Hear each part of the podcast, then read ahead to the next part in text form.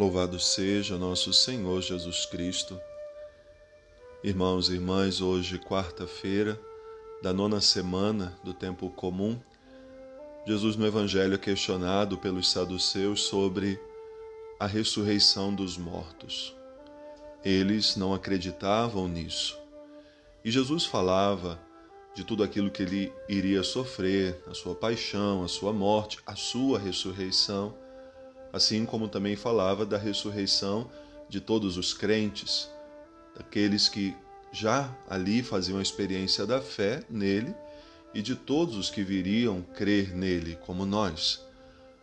E eles então questionam sobre uma mulher que havia se casado sete vezes. Na ressurreição, ela será a mulher de quem? E Jesus vai dizer: de ninguém porque essa experiência da ressurreição é uma realidade completamente diferente daquilo que nós estamos vivendo aqui agora. Há ainda hoje uma concepção de que é de continuidade. Vamos viver lá do mesmo jeito que estamos vivendo aqui, iremos nos reconhecer, iremos conviver num lugar bonito, com um jardim, como às vezes filmes, novelas apresentam. A vida eterna é a experiência de estarmos todos imersos na glória de Deus. O Catecismo da Igreja Católica diz que todos aqueles que viveram pela fé a coerência do testemunho cristão se colocarão diante de Deus como uma grande luz. Lá nós não seremos mais como agora que nos damos em relacionamento, que temos convivência uns com os outros, lá a nossa grande convivência será com Deus, somente com Ele, mergulhados na Sua infinita misericórdia, mergulhados no Seu imenso amor por nós.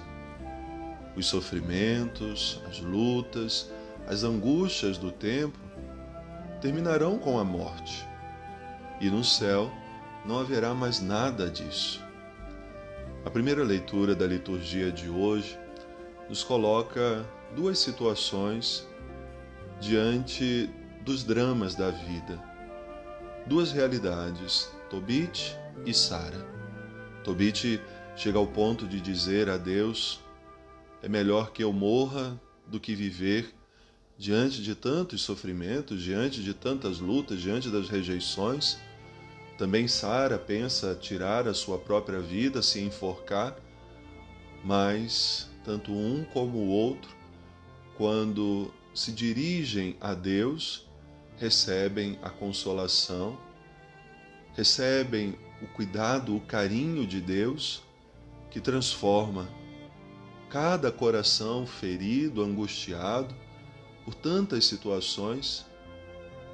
Assim Deus vai fazendo conosco ao longo de toda a vida, cuidando de cada um de nós, sendo próximo, fazendo-nos experimentar o seu amor, a sua misericórdia, como prova, apenas para sentir um gostinho daquilo que nós vamos experimentar na abundância na vida eterna. Cada dia da nossa vida é uma oportunidade para experimentar já o céu na terra, ou seja, viver a proximidade com Deus, a escuta da Sua palavra, alimentar-se da Eucaristia, viver o amor fraterno, fazer aquilo que agrada a Deus, despojar-se de nós mesmos entregar-se totalmente àquele que conhece o nosso coração, sabe do que se passa dentro de nós e sempre com prontidão ele vem ao nosso encontro, nos ajuda com a sua graça, nos socorre. E essa experiência então de amor que nós agora fazemos na nossa relação com Deus, como disse, é o que nós vamos experimentar um dia na eternidade. Então agora é tempo da gente viver relacionamentos, temos amizades, muitos vivem o um matrimônio, outros vão viver a vida religiosa, outros no ministério ordenado. Cada um vai assumir uma profissão, mas vai chegar o um momento em que tudo isso vai ficar para trás. E o que nós levaremos é a partir daquilo que nós, pela fé, buscamos realizar. As nossas boas obras, o nosso testemunho coerente de vida cristã e quando aprendemos a conjugar palavra e testemunho.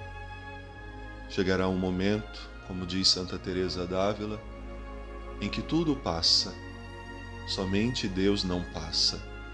E aí nós então nos encontraremos com ele, face a face, rosto a rosto, coração a coração, nessa contemplação de amor. Boa oração, que Deus abençoe.